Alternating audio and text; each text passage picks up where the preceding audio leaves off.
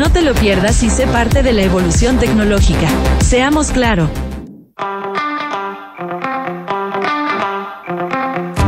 Tuna presenta Nada Personal con Matías del Río y Josefina Ríos. Auspicio de Universidad Andrés Bello, acreditada por seis años en nivel de excelencia en todas las áreas. Duna, sonidos de tu mundo. ¿Qué tal? ¿Cómo están ustedes? Son 7 de la tarde con un minuto y 37 segundos. Este martes 16 de enero de 2024. Y así le damos la bienvenida en Radio Duna. Nada personal, Josefina Ríos. ¿Cómo estás? Bien, ¿y tú, Matías del Río? Estás como ceremonioso hoy día. Es que me acordé de, de un ¿De señor que no retengo su nombre original. Ya. Recuerdo su. Una, una imagen nomás. Yo era más bien chico. Más bien niño. Algo cuando iba a jugar a la pelota. Ya. Y el señor, no sé por qué, no su apellido ni nada, pero sí me acuerdo el apodo. Ya, ¿cómo le decían? Siete fachas.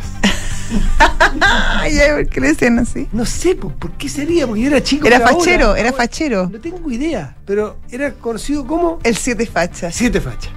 ¿Quién era? Si ¿Y no alguien preguntaste tú a qué se debe ese no apodo? No, recordaba ese apodo hasta que hoy me encontré con una situación familiar ese, similar. Ya. Entonces ¿Ya? cuando veo a alguien que aparece pa, pa, pa, con cambio durante el día, ¿qué cantidad? Alguien le dice, ¿qué facha? Y yo digo, El siete, Siete fachas. fachas. El siete fachas. ¿qué será de siete fachas? ¿Qué será de él? Oye, si no está escuchando el señor siete fachas, que nos llame. O, algún- o alguien coetáneo a mí que haya conocido Que- en que haya club de fútbol, da, da- da lo mismo. Del barrio. Del barrio a siete Claro. fachas y que me diga quién era siete fachas. Claro, que él era, y claro, la historia detrás de ese, de ese apodo, que es bueno. Siete fachas. El fachero. Bueno, saludos siete fachas si, Sí, si, si está, a si nos escucha o a un hijo de él o fin de día. Y aprovecho de saludar a tipo, José Fina Río. Ay, ¿cómo Pero coincid- no, to- cualquier coincidencia No, es, es eso, sí. no es más que eso, una no, si no coincidencia. me siento nada aludida, fíjate.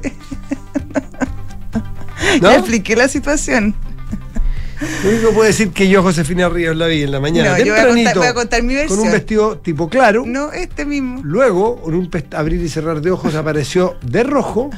Y ahora en la tarde apareció con un vestido El- mismo. blanco Con rayitas. con listas rojas. Igual, a mira, yo voy a contar la historia, yo voy a contar mi timeline. sigamos, como dice la, sigamos, la sigamos. niñita, mi, mi timeline. ya. Sigamos porque yo creo que está. No, no, no, no, porque si tú, no, no, no, yo voy a aclarar la situación. Lo tuyo son porque tres si tú, tú, nomás. tú lo- tú la lanzás así nomás.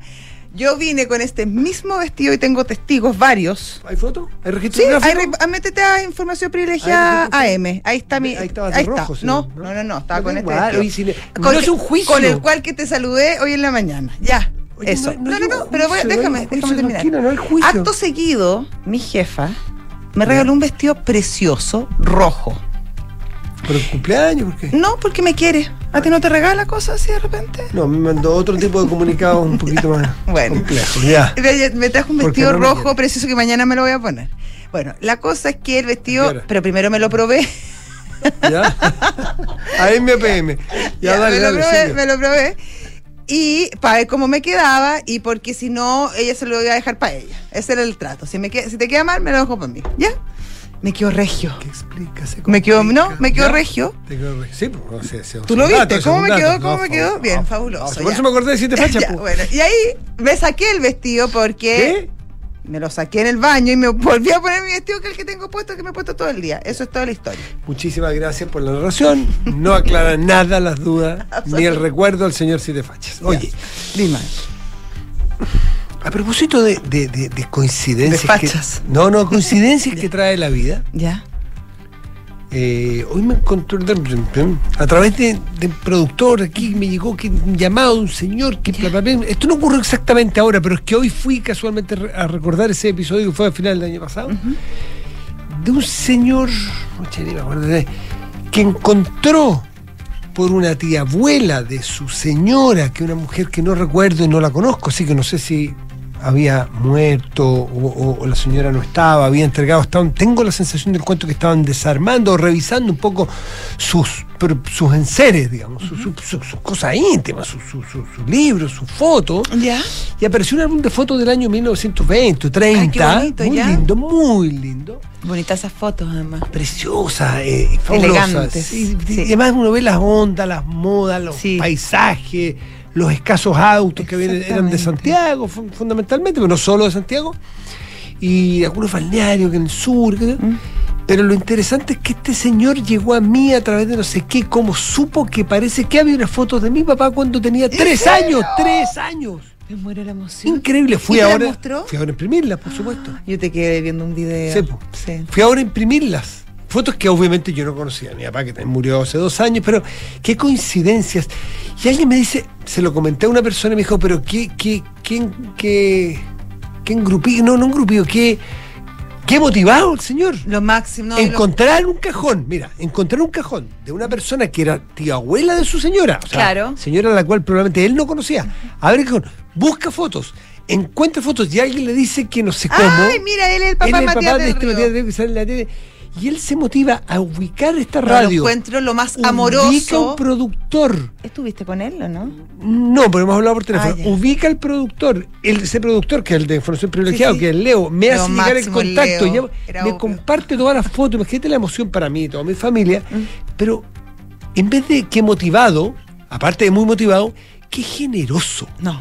Qué Sí, generoso te dedicó tiempo. Pensar en el otro. Exactamente. Pensar en el, en el buen momento que le hiciste. Claro, en la alegría que te iba Exacto. a producir a ti y a tu familia, a tus hermanos, Imagínate imagínate. la cantidad de gente que hoy día cuando les compartía el link a una nube, porque las, las escaneó y las subió a las nubes, Ya.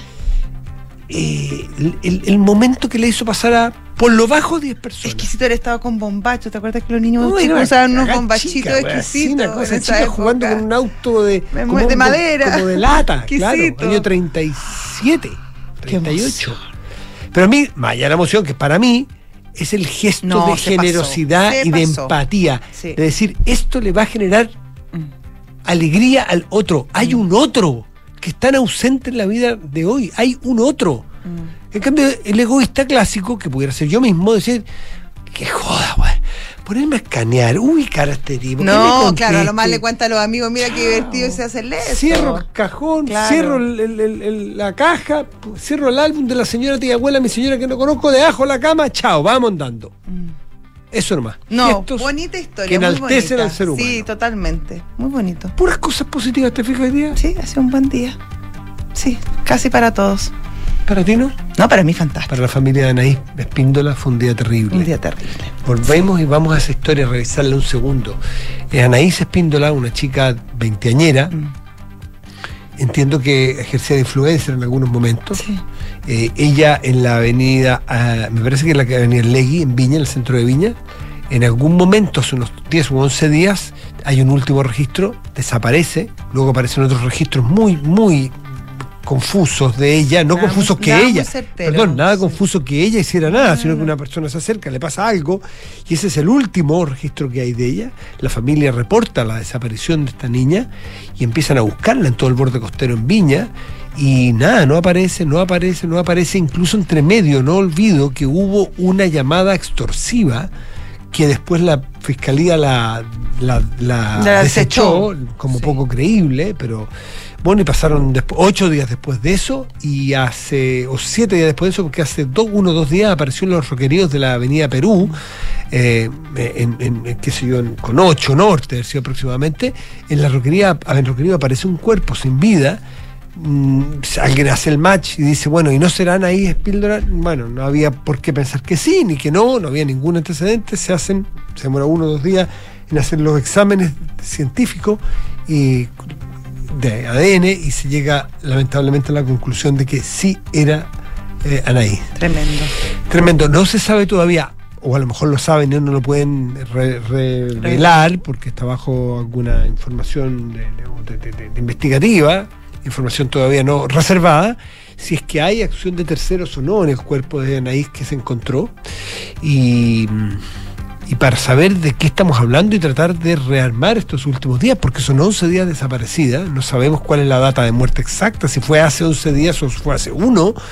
Eh, en fin, todo ese tipo de cosas que son una, una lástima, un Tremendo. dramático. Dramático, pero fue una noticia que se supo a, a media mañana. Es muy, este caso, bueno, claro, es tremendo cuando además uno tiene una historia, uno conoce, conoce a través de la prensa, en este caso, eh, la historia de las personas, pero yo lo que encuentro muy, muy dramático además, Matías, es lo lamentablemente común que se está haciendo encontrar cuerpos. Hoy apareció, apareció otro Apareció, en Valparaíso. sí, otro más. En horas de la tarde. Eh, y esto antes era un notición y no podíamos creerlo y se está haciendo cada vez, cada vez más común.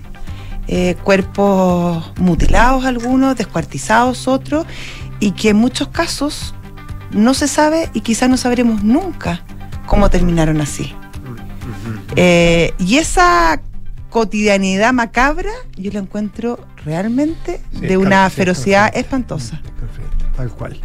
Son parte de las noticias de- del día. Y Oye, otro ma- eh, noticia de última, no tan última hora, pero que se conoció en la tarde, se despachó eh, en la Comisión de, De Salud, Salud la del ley Senado. del Senado, la ley corta de ISAPRE, eh, donde eh, básicamente eh, no se aprueba el articulado que, que, que permitía el aumento de los planes. Rechazó la indicación. Eh, una indicación que no es que, que es el artículo 13, que era muy importante porque era una de las fórmulas que, que se aplicaba, que era una de las indicaciones que había puesto el gobierno para intentar eh, pagar de alguna manera o, o allanar recursos para poder pagar la deuda que tienen las ISAPRE.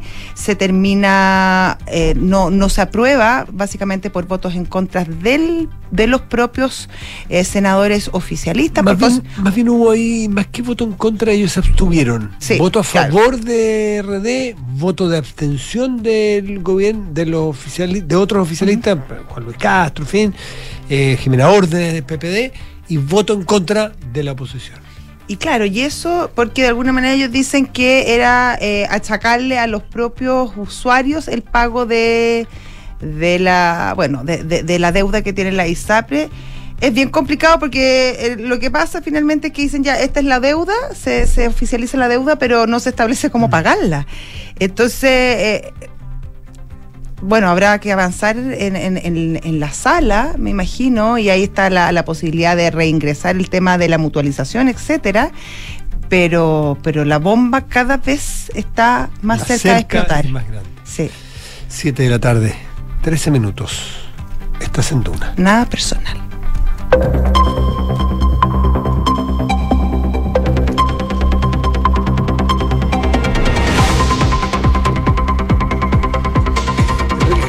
Tardes. Buenas tardes. ¿Algún reparo? ¿No? ¿No? ¿Todo bien? Todo bien. ¿Sí? ¿Fue un buen día Condiciones- ¿Las condiciones de salud? ¿Sí? Muy bien, sí. ¿De todo tipo? De todo tipo. Yo lo noto como animado. ¿Sí? ¿Sí? ¿Sí? ¿No? Sí, sí, sí. sí. Un, poco, un poco desconfundido al rato. ¿Sí? Sí, mm, yo no sé si. No, pero. Ah, me confundí con un, un apellido nomás. no, no, no, pero es que no sé, porque cualquiera viene saliendo de, Sí, pues yo me Sí. estoy enchufando ¿no? a la de contingencia. como la tuya. Y, Sí, pues, es complicado. sí. Ya. No, pero agradecemos la de No, salud eh, físico y psíquico. Sí, gracias a, a los auditores de este programa, porque Sí. después de- del saludo que me hicieron ayer me preguntaron qué, qué me había hecho. Ah, mira. Entonces- ¿Qué te hiciste o Sí. que te, o que te No, habías me- hecho de, en tu No, era intervención? ¿Qué- qué me Porque hice? tú sabes ¿Qué que hay gente que te ¿y tú qué te hiciste? Porque no Claro, te vieron. ¿Y mostraste fotos de tus mejorías, no? A nosotros nos quiso mostrar. ¿Subiste algo, no? No, no subía nada. ¿No? ¿Y hay algún lanzamiento especial del, del nuevo Kike ya? No, no. ¿Kike ya 2.0. Kike ya 2024 o no? Me preguntaba si había canje con algún doctor. No, No, no, nada, Ya nada. esté muy bien. Vamos con los titulares. Los labios. Súper bien. Cacho, coño, lo introducción ahora con los labios más grandes. Vamos. Oye, El los, los pómulos, ¿ah? Salido. Enrique Botex ya el maestro. Ya, vamos No con los titulares. Qué mano, qué mano ese doctor. Vamos. Los diputados integrantes de la Comisión de Salud de la Cámara de Diputados abordaron las cifras asociadas a muertes en lista de espera y pidieron a la ministra de Salud, Jimena Aguilera, que explique el aumento de esta cifra en una sesión especial. Los parlamentarios calificaron este incremento como dramático e hicieron ver la falta de funcionarios en la atención primaria, lo que se estaría notando en el incremento de estas muertes. El Senado aprobó por unanimidad la nominación de Claudio Soto como nuevo consejero del Banco Central en reemplazo de Pablo García. Soto debía obtener una mayoría simple en el Senado para llegar a ser parte del Consejo y obtuvo esta mayoría por 39 votos a favor y una abstención. Un ataque con misiles iraníes contra objetivos en el norte de Irak desató una disputa inusual entre los aliados vecinos. Bagdad llamó a su embajador en protesta y Teherán insistió en que el ataque tenía como objetivo disuadir las amenazas de los espías israelíes, luego de que la Guardia Revolucionaria de Irán atacara este punto que definió como un centro de espionaje de Israel en la región semiautónoma del Kurdistán. Y luego de obtener un mal resultado en el preolímpico de hockey y césped, las Diablas le dijeron adiós al sueño de llegar a los Juegos Olímpicos de París 2024. El elenco nacional cayó por 2 a 0 ante Japón, quedando terceras en su grupo y con una posibilidad de obtener uno de los tres cupos que entrega el torneo que se disputa en India.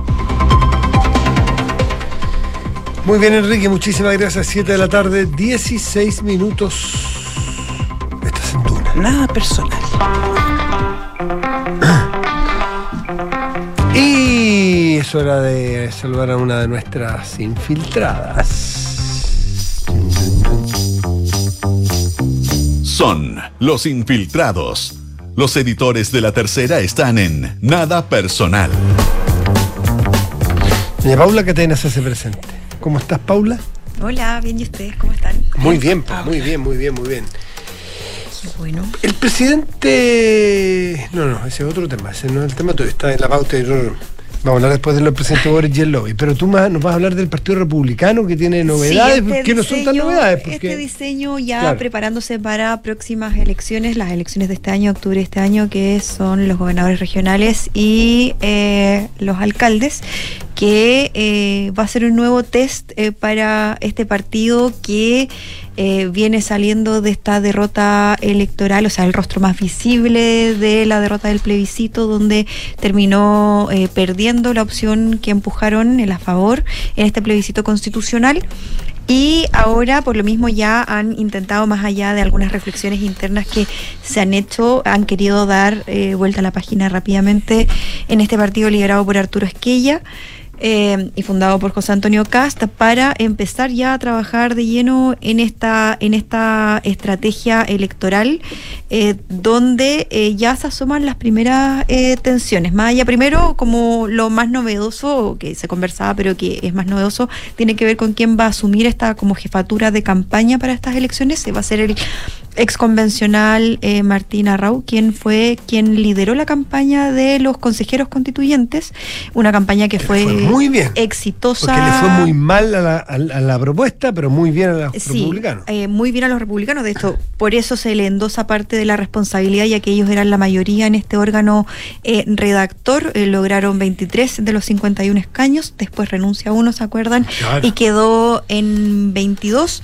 Y en este contexto ya esa es la primera definición, tratar de replicar lo que fue una campaña exitosa en esos términos de la- en, la elección de, eh, de, de candidatos y ahora eh, con eso ya despejado están iniciando como este despliegue y selección de candidatos donde ya tienen unas pre- preinscripciones y ahí se apuesta a, materias como por ejemplo que eh, hayan ciertos compromisos de quienes quieran ser candidatos de que no tienen antecedentes penales ni sanciones éticas ni nada por el estilo que les pueda abrir un flanco como sí ocurrió en el caso de los eh, consejeros constituyentes y eh, en, en este contexto es donde ya se empiezan a asomar como estas primeras tensiones o eh, diferencias ya que lo que está claro es que sí, en el caso de los alcaldes por ejemplo la idea es que haya eh, pactos por omisión, estoy hablando en la derecha, en, de, de Chile Vamos con el Partido Republicano porque no va a haber una alianza electoral entre ellos, pero sí se aspira a un pacto de omisión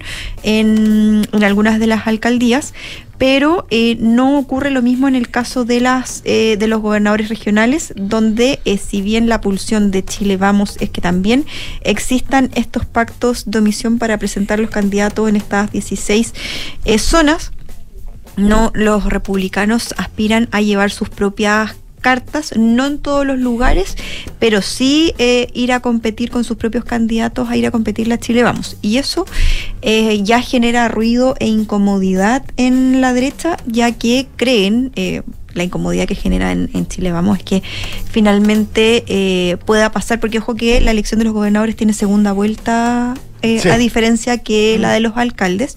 Y por lo mismo los republicanos argumentan que eh, está la posibilidad de plegarse por el candidato del sector en la segunda vuelta. Pero el temor que tiene mm, Chile Vamos es que termine pasando el candidato de, la derecha republicana a segunda vuelta y que ellos queden en el camino. Y por lo mismo están apelando a hacer una negociación previa en la que ellos salgan favorecidos en la negociación y llevan más candidatos y en algunas zonas quizás poder concederle eh, la alternativa a mm, el Partido Republicano. Y ahí, por ejemplo, ya durante el fin de semana eh, ya se han empezado a salir algunos nombres. Por ejemplo, justamente el Partido Republicano quiere empujar para la gobernación metropolitana para que le compita en la reelección a Claudio Rego a eh, Macarena Santalices, la ex ministra y Sí, también sí, sí. exalcaldesa. Es una de las cartas que ellos tienen, pero ya ese nombre tampoco genera tanta unanimidad en Chile. Vamos, entonces ya ahí van a tener un punto, un punto de conflicto. Más allá de toda la negociación que tienen eh, que dar en las municipales, donde ya se prevén algunas zonas complejas, eh, en aquellas eh, comunas, por ejemplo, donde eh, Chile Vamos tiene alcaldes, pero eh, no pueden eh, reelegirse. Por ejemplo, eso pasa en Puente Alto, en la Florida, en donde ahí legítimamente creen los republicanos podrían tener alternativas, pero que eh, ya Chile Vamos quiere eh, eh, mantener cartas que sean de su sector. Con lo que pasa, bueno, en Puente Alto que tiene además Chile Vamos su propio lío entre. Osandón y Codina por las cartas que eh, apoyan Codina, eh, que quiere que sea su sucesora la ex ministra Carla Rubilar, mientras que el senador Osandón, quien fue alcalde por esa eh, comuna, apuesta que sea su sobrino Felipe Osandón quien eh, sea la carta. Y ahí ya tienen una disputa y hay que ver también cómo va a enfrentar en esa materia, cómo se va a... a parar ahí el Partido Republicano si es que finalmente va a dejar que sea en manos de Chile Vamos o si van a eh, también a levantar algún Ahora, cambio. esta estrategia podría variar según las decisiones que se tomen en, lo- en el oficialismo y me refiero sobre las posibilidades de que vayan juntos, separados, que hayan pactos eh, por omisión también con la EC y ese tipo de partidos, ¿o Claro, no? es que ese es uno de los factores que además influye, porque por ejemplo, si ven que en el caso de los gobernadores eh, regionales la izquierda también va dividida, eso podría descomprimir un poco eh, la, la, inquietud que tienen en, la derecha, porque va a haber mayor dispersión de votos y por lo mismo va a estar asegurado una segunda, mm, una segunda vuelta, creen algunos. Los más eh, pesimistas creen que si van unidos, eh, la izquierda, claro, tendría posibilidades, aunque ven poco margen, a, que hay algún candidato se imponga en primera vuelta en gobernadores. Lo que creen que es poco probable y más los cálculos apuntan en el caso de Chile, como decía antes, a esto de que finalmente no termine pasando la derecha republicana y la carta de la izquierda y ellos queden nuevamente al pasar, porque ya vienen con la experiencia de tener un muy mal desempeño en la elección de los consejeros eh, Les fue pésimo. constituyentes, o sea, obtuvieron 11, 11 escaños y mientras el Partido Republicano... Lo que pasa es que en la derecha los republicanos le, le- le pasaron la, la cuenta, o sea, los pasaron Por, pero- por, por se goleada. los cambió luces nomás, engancha en Exacto, tercera y ahí eh, y, y ahora la lógica del Partido Republicano también es seguir apelando a eh, este discurso que les ha servido, que es fuerte en seguridad, una oposición más dura. Ahora, yo creo que igual vienen un poco más golpeados después de la experiencia constituyente. Claro, pero ese es el ánimo eh, de un sector de los republicanos, porque todavía ¿Hay está más de uno? Ese sector del Partido Republicano que cree que lo de lo que pasó ahora en las elecciones del plebiscito no fue un fracaso, sino una ganancia, ya que mantienen la constitución vigente y que ellos nunca quisieron cambiarla. Estoy hablando de esa militancia. Claro, son una los cosa otros? más porque dura. Rojo Eduardo ya no está, supongo, porque o dijo que se iba. No, estoy hablando de la, estoy hablando de la militancia, ¿no, de, de- de militantes más de base y que, que transmiten eso más allá de... Kaiser. De los dirigentes, los dirigentes claro. como o sea, de lo- eh, José- para José de la Antonio Ca- Gonzalo de la Carrera. eh, Valenzuela, que son lo- los rostros, eh, claramente eh, en la interna hay un reconocimiento de que fue una derrota electoral. O sea, saben eso, pero con eh, la Mm. gente, a la dere- gente a la derecha del Partido Republicano. Cla- o, o, Sí. o de- Qué increíble, es como que dijera uh, alguien más La- colocolino, más colocolino que Caselli, claro, no, no- no se me ocurre, pero hay gente a la derecha. Claro, el republicanismo extramuro. Y que fue Claro. con lo que tuvieron que lidiar también durante todo el- la campaña del proceso constituyente y que es algo de que también eh, recordemos cuando fue el día después de la derrota le sacaron o le enrostraron la derecha de Chile Vamos por justamente no poder alinear a los suyos dentro del partido porque se empezaron a desordenar, estas, tuvieron estas renuncias entre medio de los que no estaban de acuerdo con el proceso y si bien eh, los rostros como más visibles como en el caso de Edward se fueron del partido, renunciaron, sí todavía queda ese sector que es más duro. Tengo la sensación de que, de que la lógica republicana es menos de rostros que otros partidos. ¿ah? Es, más sea, de, es es más de disciplina. Hay un gran rostro. Absoluta, Sí, po. Sí. absolutamente, sí. De hecho, ese es uno de los grandes problemas Mm. que tuvieron en, en el tema del Consejo Constitucional, que había muy poco, muy poco rostro como conocido, con experiencia política. De hecho, el profe Silva cerró la película en ese sentido. Y más bien tenían, eh, y por lo mismo también fueron bien disciplinados, y no sé si se acuerdan que eran poco las voces de los consejeros republicanos quienes salían a dar vocerías y tenían porque había un control respecto de quiénes hablaban y quiénes no, justamente No, por muchos de los que hablaban también había ahí una... experiencia Sí, pues, política y por lo mismo el partido ha apostado mucho más a la marca republicana que la Sí. gente vote por el partido más que por las personas. Y ahí la figura claro la figura más visible la que tiene eh, más influencia y poder y que por eso se habla de una figura de un principal rostro es José Antonio Cast y eso sigue todavía pesando eh, creen algunos y algunos eh, de hecho ese es uno de los factores que creen que algunos podría terminar pasándole la cuenta al partido en el futuro. Y leí no sé dónde que de la comuna de Vitacura, que sabemos que es una, una comuna derecha, eh, que tiene una alcaldesa recién elegida, y que de Bópoli de Bópoli, Camila Merini. hasta donde uno, hasta donde un- yo entiendo y todo, tiene re buena evolución y qué sé yo, y le quería salir gente al camino con una primaria, porque ella ganó en primaria, ¿se acuerdan? Sí. ella le ganó en primaria a, si no me acuerdo, a un concejal del Real. Ah, del Real, Claro. exactamente. A del Y- Real y a otro más. Leía, oye, que, que y a Carlos Cruzcoque, ¿sí? ¿Puede ser? Pues, Bueno, aquí me estoy Pero a del Real en- sí, de todas Enrique- maneras. Enrique Javier, que Sí. tiene lo- los anales de, Sí, de esa los primaria, anales de la historia. eh, nos, nos- nos sopla. Y ahora quería, leía por ahí, ¿dónde? La segunda parece que del Real y, y Felipe Alessandri. ¿Felipe Alessandri querría venir acá? ¿O, o No, a qué? Felipe, bueno, a Fel- a Felipe Alessandri lo están tratando de convencer Para de que vaya Santiago. de nuevo de vuelta a Santiago. Santiago nunca ha repetido plato un, un alcalde, ¿eh? nunca se ha logrado elegir un alcalde. Rabinet solamente en su momento. Es ¿no? que, claro, lo que pasa es que Rabinet fue nombrado. Y después se eligió. Y después se Pero eligió. nadie Pero el Claro. resto es como dicen la maldición de Santiago. Mm. Y por lo mismo, ah, bueno, Es esta semana, ser, esta semana eh, además se alcalde de ir Santiago. así que va a la reelección. ¿Cómo puede ser ley ustedes que entienden más estos códigos? Si es que está Camila Merino, si está bien evaluada, lo hace bien aquí, allá, papá, papá, limpió o, o se jugó por limpiar. eh, Le tocó un periodo complejo, le tocó sí. complejo.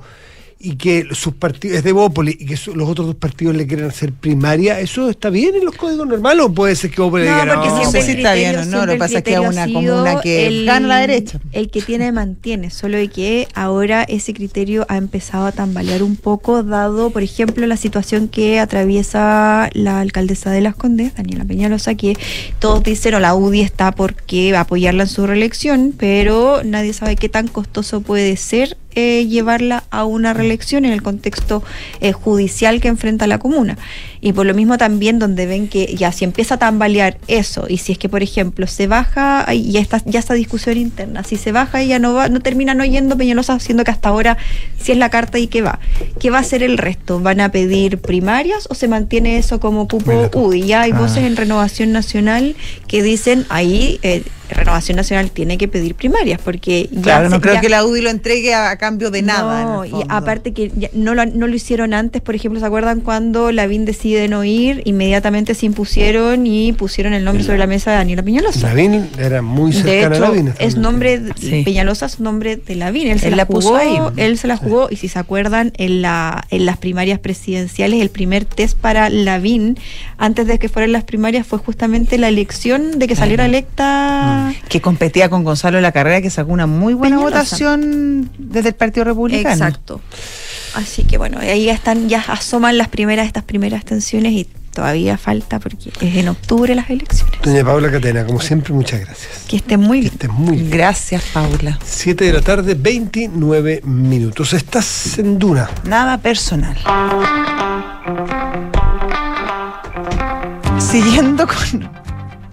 Ah, siguiendo con el tema eh, municipal, Matías. Ah, ¿ya? Porque tenemos. No, no, todavía no. todavía Bueno, hay- hoy comenzó el juicio en contra de la exalcaldesa de Maipú. la formalización, Claro. que al final la formalización es que la fiscalía te informa de los cargos. formalmente de que se te están que te están investigando y que hay Sí, cargos tienes razón, no el juicio propiamente tal, exactamente. Bueno, la fiscal, eh, hoy se presentaron, como dices tú, los, los delitos que se imputan a, a Katy Barriga y colaboradores durante la administración de ella en Maipú.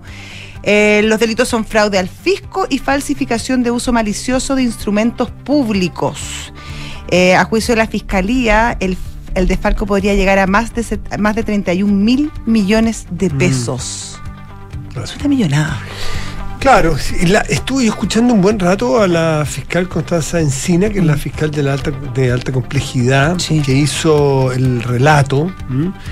De, de- de los cargos que se hacen, y hay cargos de, de mucha importancia por, por justamente la falsificación y el, el- voy a decirlo en buen chileno, porque no recuerdo todas las figuras legales que, que- sí. que- que expresa la fiscalía o que acusa la fiscalía, pero básicamente es esconder la pelota, Mentir. Mentir.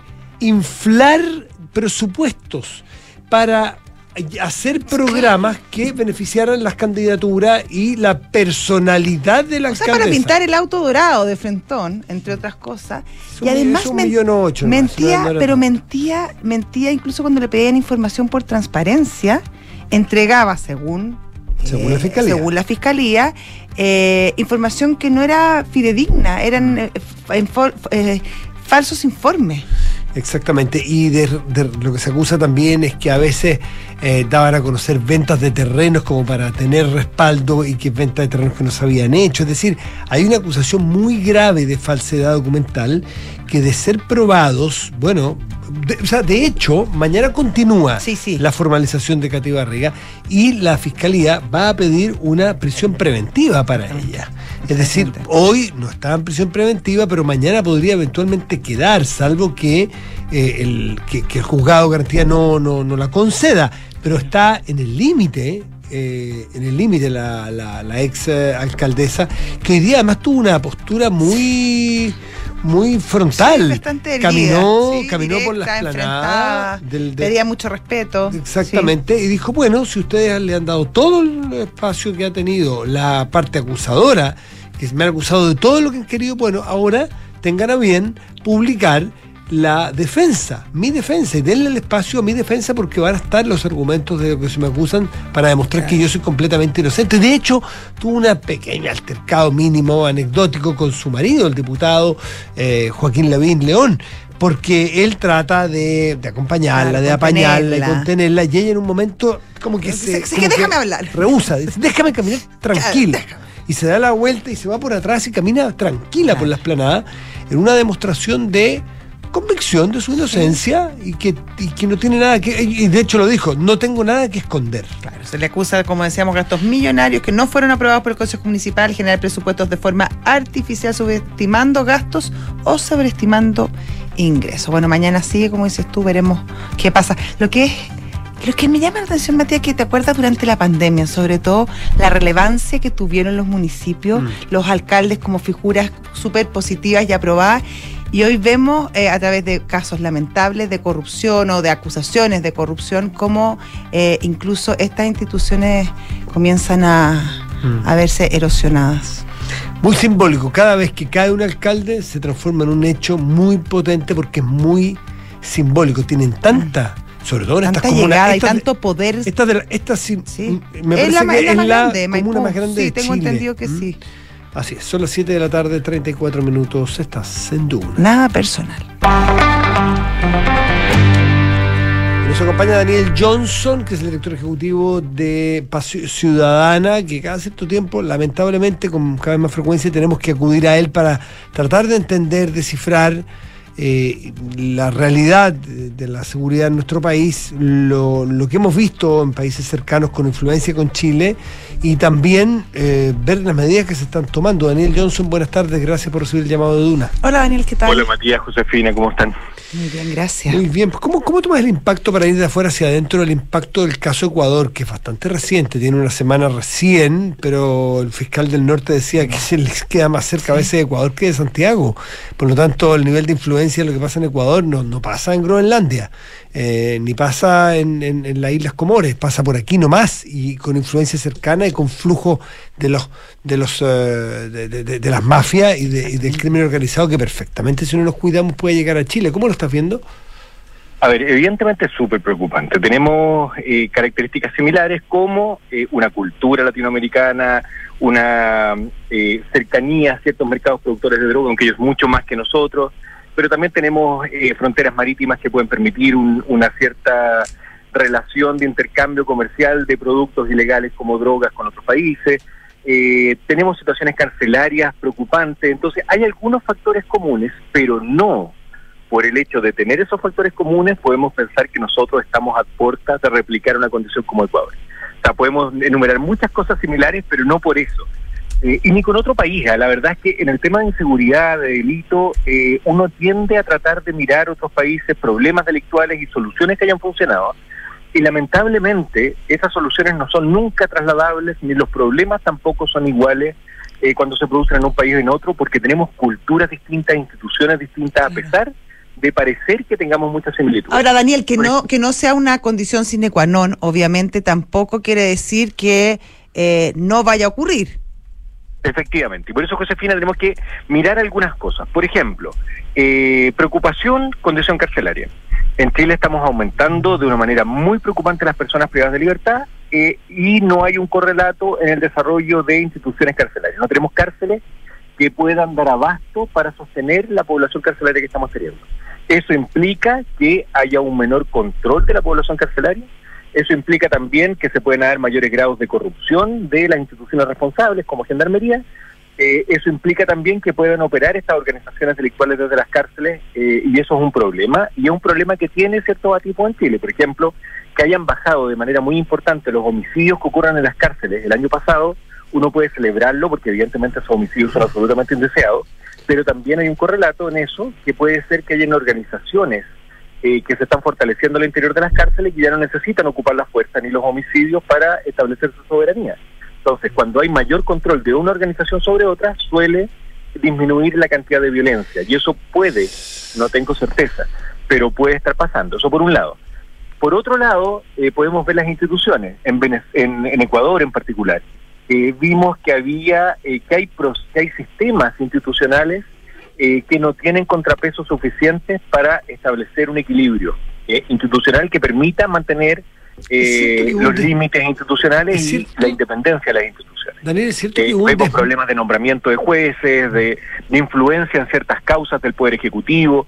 Eso en Chile no pasa. Y yo no digo que las instituciones individualmente sean tan fuertes en Chile, o sea, están, están sujetas a, condiciones de corrupción también, pero lo que sí es fuerte en Chile es el diseño institucional de contrapesos que permite independencia institucional, que ha permitido eh, mantenernos bastante eh, fuertes y, poder contrarrestar eh, lo- la, la corrupción y este tipo de procesos que hemos visto en este, en este caso en Ecuador. Daniel Johnson, esta pregunta que te voy a hacer es delicada porque puede tener repercusiones lo que digas, yo lo sé, pero dado, pero que quiero que se entienda en el, en el sentido muy amplio de la palabra, dado que el, el- fenómeno salta o la chispa de, una, de un pasto muy seco que era Ecuador desde hace mucho rato, que venía con alza del 80% interanual de homicidios cada 100.000 habitantes entre el 2020 y el 2021, que según lo leí ayer o antes de ayer.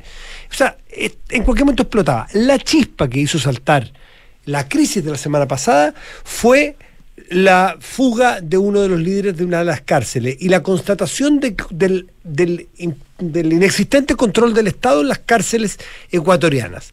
La pregunta que uno tiene que hacerse es si el Estado de Chile está en completo control de las cárceles en Chile. La respuesta del subsecretario Monsalve el otro día fue clara y rápida.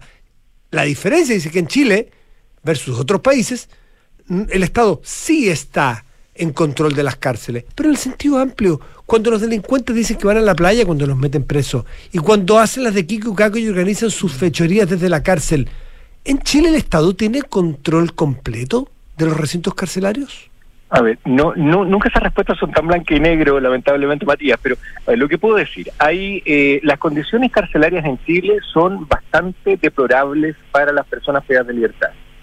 O sea, no es no es que uno pueda pensar que van a la playa porque lo van a pasar bien y va a estar tranquilo. No, cualquiera que haya visitado una cárcel en Chile, que a mí me ha tocado hacerlo varias veces, Sí, varios de nosotros. la condición es bastante deplorable de las personas que están privadas de libertad. O sea, eso es un hecho. Entonces, no podemos pensar en que las cárceles son, son el relajo de toda la gente. No. En segundo lugar, eh, ¿es cierto que existen condiciones de corrupción en el sistema carcelario? Sí. O sea, hay tipos, por ejemplo, en el periodo de pandemia, donde estaban prohibidas las visitas, fue uno de los periodos donde más se encontró droga en manos de las personas privadas de libertad. O sea, no son las familias las que están entrando las drogas, como se suponía que era y como se, se justificaba que era, sino Mira, que hay mira, mira. eh, funcionarios que están haciendo entrar droga, porque si no, no habría otra forma de que esa droga entrara a la cárcel en un periodo en que las visitas estaban extremadamente limitadas. Eh, hay que entender, y para entender estos fenómenos de corrupción, no hay que pensar que es solo un problema ético. Yo creo que ese es el principal error. Muchas veces se piensa que las instituciones son corruptas porque los funcionarios son corrompibles porque éticamente no son suficientemente fuertes. Y la verdad es que en los ambientes carcelarios, eh, y en otro tipo de instituciones también, instituciones públicas que, que tienen atribuciones para tomar decisiones importantes sobre la gente, en general son factibles de corromper por temas extorsivos más que Mm. de incentivos económicos. Sí. O sea, no es una corrupción, es una extorsión muchas veces. Y se les obliga a entrar en esta dinámica de beneficio por un, por generar, eh, o sea, un, un pago por un beneficio que le genera, por ejemplo, una persona privada de libertad, porque la contrapartida no es el pago, la contrapartida es el daño a él o a su familia que están afuera.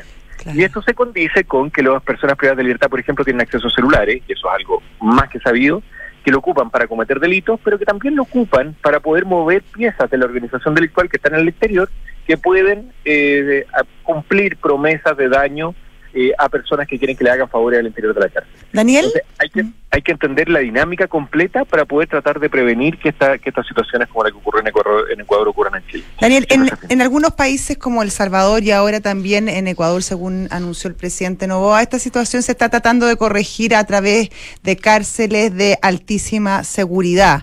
Eh, especialmente para este tipo de crímenes, de crimen organizado, donde las condiciones son eh, de altísima seguridad, pero también muy duras para, para, los, para los reos.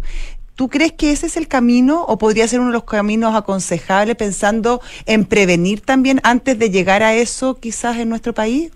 Mm, Por supuesto, o sea, hay que prevenir antes. Eh, no, no es ese el camino. O sea, por muchas razones. Primero, porque si uno pone todo el acento en la condición carcelaria, evidentemente descuida. Los, de- los recursos del sistema de seguridad y justicia no son ilimitados. Tenemos que privilegiar el uso de los recursos donde tenemos soluciones más efectivas. ¿Dónde es más efectivo? Eh, invertir en prevención temprana del involucramiento delictual, eso es muy efectivo. Y en simple, porque muchas veces, o sea, la- las carreras delictuales son, son, suelen ser cortas. Y los primeros tiempos de comisión de delitos suelen ser los más prolíficos y los más violentos. O sea, un joven que involu- se involucra en una carrera delictual suele tener menos control de impulsos, suele cometer delitos más violentos y muchos delitos. Y si tú evitas un inicio de una carrera delictual, puedes evitar 30 años de comisión de delitos. Si tú metes preso a una persona de 35 años, vas a evitar, vas a incapacitar por unos años a una persona que está cercana a terminar su carrera delictual y cuando salga, la verdad es que va a volver a cometer delitos. Entonces, estás atacando una fracción del problema. En cambio, cuando atacas el problema de, a través de una prevención temprana, que no es caro como se piensa y no es inabordable como se piensa, eh, se hace es mucho más efectivo porque eh, porque por un mismo Es- esfuerzo sí, sí, evitas sí. muchos más años y mucho más y, Ya, es el lo más más eficiente. tú. ¿Y, qué eso- y qué significa, Daniel, atacar el problema tempranamente? ¿Qué acciones concretas? Si tenemos que poner una frontera temporal, es antes de cometer el primer delito, así de temprano. Pero ¿cómo? ¿Cómo? ¿Qué significa? ¿Y- y Eh, cómo por ejemplo, la... Primero, hay factores de riesgo conocidos, archi conocidos, Claro, que determinan el inicio de, carre- de carreras delictuales. Por ejemplo, no, a ver, nosotros hicimos un estudio en la Fundación Paz Ciudadana hace algunos años de factores de exclusión social de personas privadas de libertad.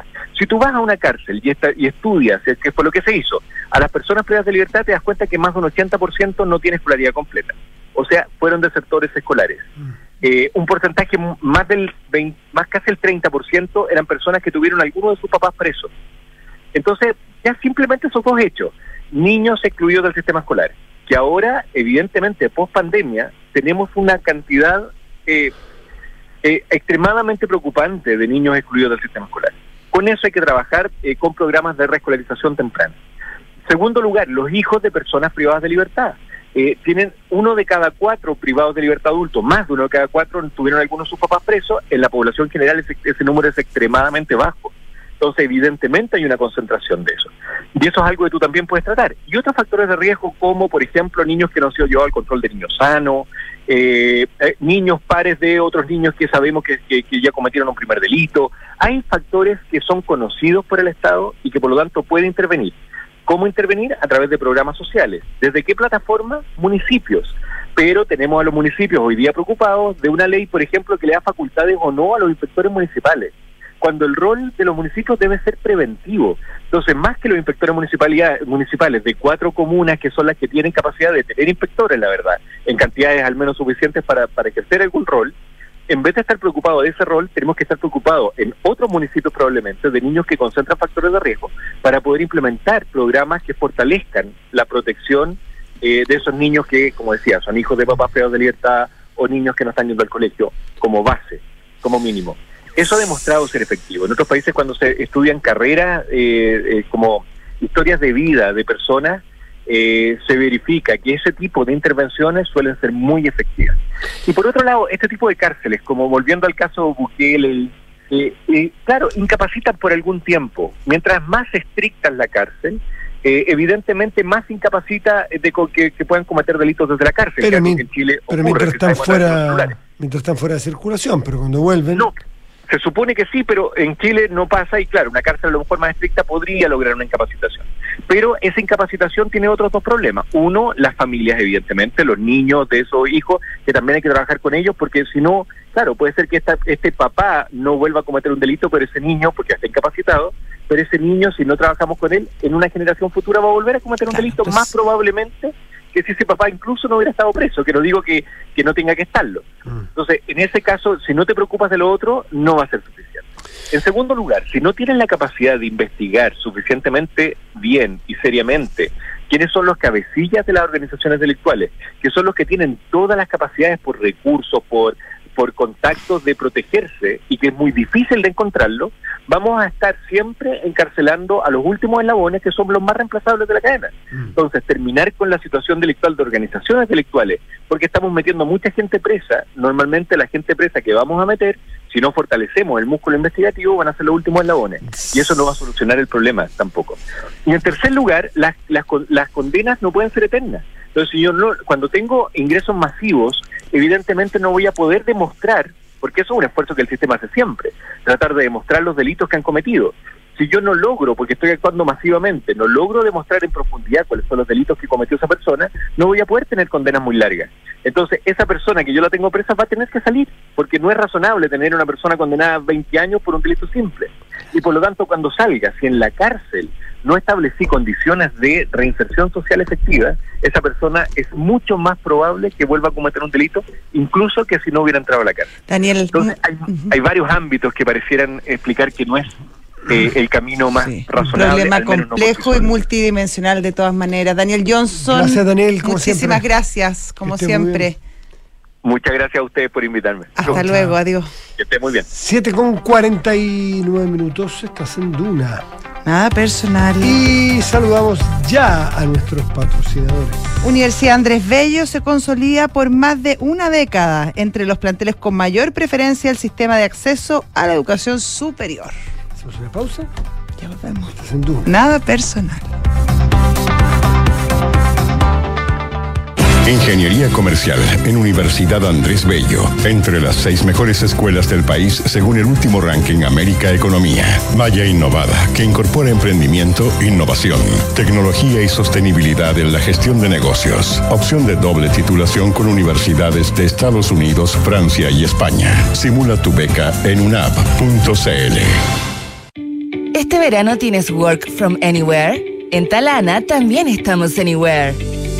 Estés donde estés, este verano firma documentos, gestiona y coordina tu equipo fácilmente desde la comodidad de tu lugar favorito. Con nuestro ecosistema de soluciones digitales, agiliza y haz más eficiente tu área de recursos humanos fácilmente.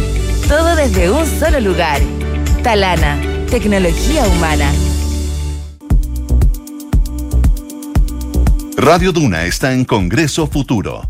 Polo Ramírez y Francisco Aravena conversarán con los grandes científicos que buscan respuestas para las problemáticas de hoy y mañana. Duna Futuro, del 15 al 19 de enero a las 15 horas, por nuestros diales y duna.cl. Para comunicar Congreso Futuro 2024, le pedimos a una inteligencia artificial que nos hiciera esta frase radial. Hola, apasionados de la tecnología. En Claro estamos a la vanguardia en innovación. Por eso queremos invitarte desde el 15 al 20 de enero a sintonizar Congreso Futuro en el canal 549 HD y 49 SD de Claro, donde podrás conocer el mundo de la inteligencia artificial a través de los más importantes líderes de la industria. No te lo pierdas y sé parte de la evolución tecnológica. Seamos claro. 7,51 estás en duda. Nada personal. Matías, otro de los temas que ha estado rondando durante el verano y que también le presté atención fue toda la polémica en torno a la mm, confirmación de la organización del Festival de Viña de su plato final, de la noche final, el plato estrella. Peso Pluma, este cantante mexicano, eh, que yo al menos no conocía mucho, conocía alguna canción, ella baila sola, que es la más conocida, pero parece que es un hit, por lo que me enteré, millones de descargas mensuales y ha sido premiado por varias eh, publicaciones, etcétera. Y comienza la, la discusión básicamente porque eh, hay personas eh, de cierta relevancia, influencia, que comienzan a decir, esta persona no debiese venir porque eh, a través de sus canciones hace apología al narcotráfico. Eh, y también canta canciones en favor de, distintos líderes de capos de la droga, etcétera, etcétera, en México.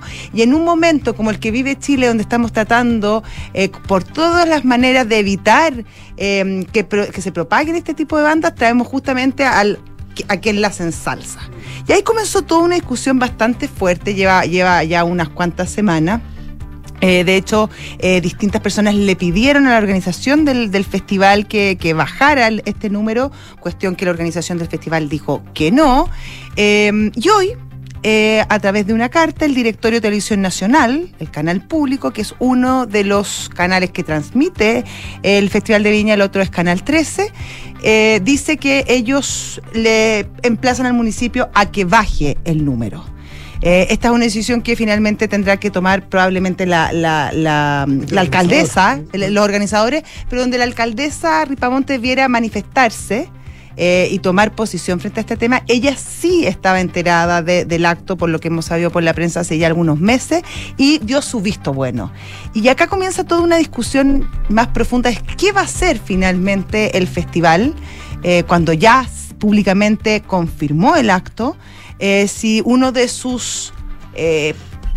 partner más principales, que es aquel canal que muestra, eh, que pasa por sus pantallas justamente eh, el, festival, le pide que por favor baje este cantante. Yo creo que es una situación compleja, no sé cómo se aborda, pero obviamente pone, y yo generalmente estoy bien en contra de la censura y creo que han habido cantantes a lo largo de la historia que han cantado canciones a favor de las drogas y de los actos satánicos y de un montón de cosas.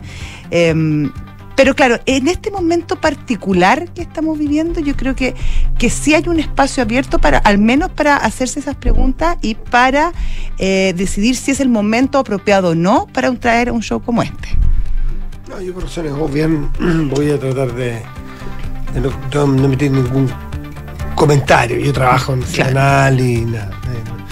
Eh, No, tiene ningún sentido. Así que desde lo del festival en particular no, no, no, me, no me compete, no puedo, no, no debo referirme, pero sí eh, a, a lo general, eh, a lo que tú decías, que, que lo que es una censura eventualmente no permitirle a una persona que, que actúe, hago la pregunta, hasta el propio Carlos Peña bien el domingo se refirió a este tema.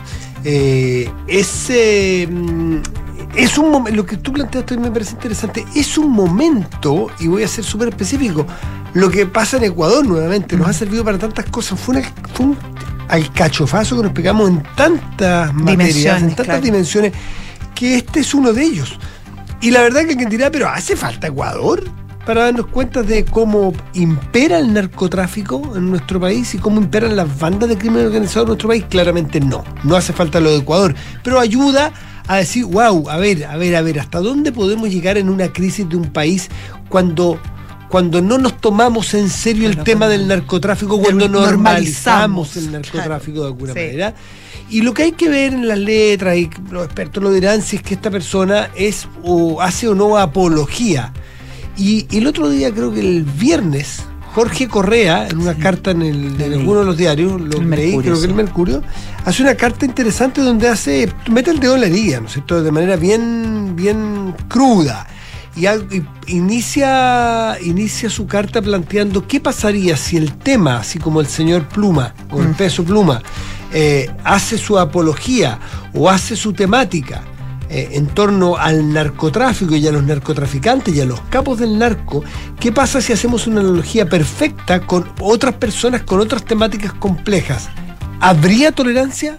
Claro. ¿Habría espacio para subirlo a un escenario de la magnitud que tiene el Festival de Viña? Y lo dijo en función de, Sí, por ejemplo, LGTB, LGTB. Si alguien, si alguien fuese lo que es peso pluma, el narcotráfico, Xenofobia. con temática xenofóbica o con temática LGTB o con temas medioambientales, Claro. ¿se permitiría? Entonces es muy bueno ese ejercicio Mm. para hacer la analogía hasta qué punto estamos siendo socialmente eh, cobardes, pusilánimes, políticamente correctos de no poner el punto. Y, si hay algo que nos ayuda para poner el debate serio sobre la mesa y que cada uno de nosotros discute, se plantee, las autoridades lo hagan, es, eh, es la realidad que nos está pegando en la cara hace un tiempo. Insisto, lo de Ecuador nos ayudó un poquitito más a darnos cuenta hasta qué punto estamos siendo o nos estamos dejando someter por estas bandas y por este tema. ¿Hasta qué punto dejamos que niños chicos de 6 años, alguien dirá, pero no sean cínicos, si hace rato que Bad Bunny, hace rato que este, que el Oye, muchos que el- chilenos, yo Y es oigo, verdad, claro, es verdad. verdad, yo oigo tuyas las letras, yo de repente estoy en el auto manejando y van mis hijos, que son adolescentes, escuchando la música que oyen y uno que dice siempre, los viejos, pero es que la verdad que las letras son impresionantes, más allá de todo el contenido sexual que ya No, no, es pero- feroz, pero bueno, ya, por último. violencia de género. Violencia de género, eh, temas de, de consumo de droga, Mm. eh, violencia en las calles, eh, eh, eh, valores de tras- medios trastocados, es bien, bien Y heavy. aquí es donde a, donde a mí se me viene a la cabeza el, el famoso dicho, más vale tarde que nunca a lo mejor. Hemos sido, no seamos cínicos, sí a lo mejor fuimos cínicos. Y permisivos. Fuimos descuidados, fuimos permisivos, fuimos... A lo mejor sí. Y aquí voy a traer a colación algo que dijo el presidente de la República hoy día re- respecto de otro tema, nada que ver, del lobby. Cuando uno la evidencia se le pone frente a la cara, uno no solo tiene el derecho, tiene el deber de revisar sus actos, sus decisiones, y es de persona honesta y valiente corregir si es necesario. Entonces, y yo no me he referido nada al Festival de Viña, no me corresponde, soy empleado de uno de los canales, por lo tanto, voy a hablar un segundito a riesgo de, de complicarme, porque soy empleado como ciudadano. Si trabajara en el canal del lado, el canal público tiene un, una vocación, tiene un, Un propósito, estándar. un estándar y una, la palabra se me va en este momento el término, tiene una, una responsabilidad Sí, una quizás diferente a los demás. Sí. Y aquí no lo digo como empleado de ese canal, sino como un ciudadano que ha mirado desde chico este canal Mm. y que tiene un prestigio que cuidar, tiene un deber público que resguardar. Eh, y a lo mejor es el momento de revisar Sí. mejor esta decisión. Claro, porque es un, si bien es autónomo y todos lo sabemos, igual es un órgano público, es un órgano estatal, y no me refiero no gubernamental, es de- representa al Estado como, favor. como un Estado. No es del Por- gobierno, No, es no del es del Estado. gobierno, es del Estado. Es del Estado. Y como Estado debemos preguntarnos qué queremos ser y cómo debemos serlo.